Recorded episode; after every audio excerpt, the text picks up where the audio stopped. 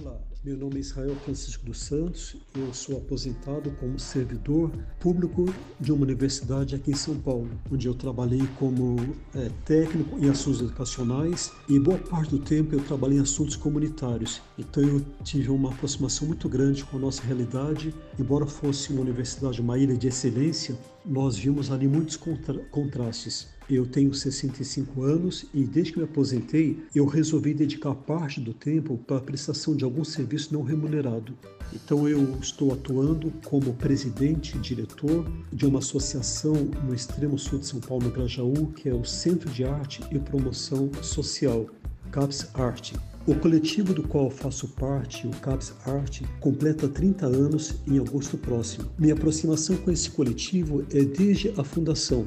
Tomei conhecimento desse projeto quando era professor de História no Colégio Esther Garcia, no Jardim São Bernardo, onde conheci a fundadora do CAPS Art, agora professora aposentada Maria Villani, que na época frequentava o colégio como aluna do segundo grau atual ensino médio. Embora a missão do CAPS seja a promoção social, através da arte, o momento de pandemia que vivemos nos fez voltar nossos olhares para alguns projetos que atuam em socorro aos irmãos que se encontram em situação de vulnerabilidade em nosso território. Ah, nos aliamos então em parceria ao coletivo Grajaú faz assim. A importância dessa parceria é o fato do coletivo Grajaú faz assim já estar engajado e conhecedor da comunidade em situação de vulnerabilidade, no mesmo território em que o CAPS Art está baseado. Dessa forma, estamos acionando alguns contatos para conseguir alguma contribuição, tanto com itens de cesta básica,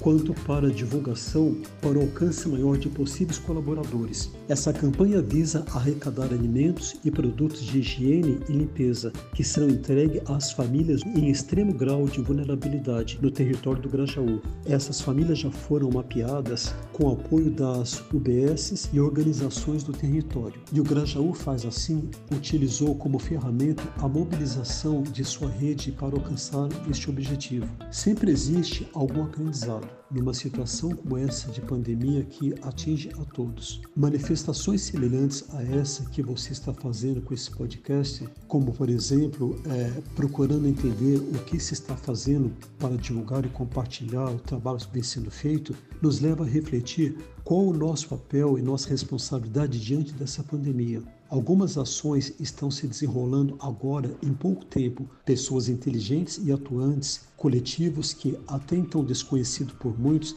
assumem uma posição de resolução de problemas no momento em que parece que temos dois Brasis. Um da mídia, onde políticos e poder público não chegam aos vulneráveis, e outro de pessoas que, com mais acertos que improvisação, levam um pouco de esperança e solidariedade àquelas que, por razões que não vêm ao caso agora, encontram-se numa situação de vulnerabilidade. Todos somos responsáveis por aqueles que, no momento, estão em posição de receber ajuda. Que não percamos de vista a importância de cada brasileiro, o maior patrimônio de nossa nação.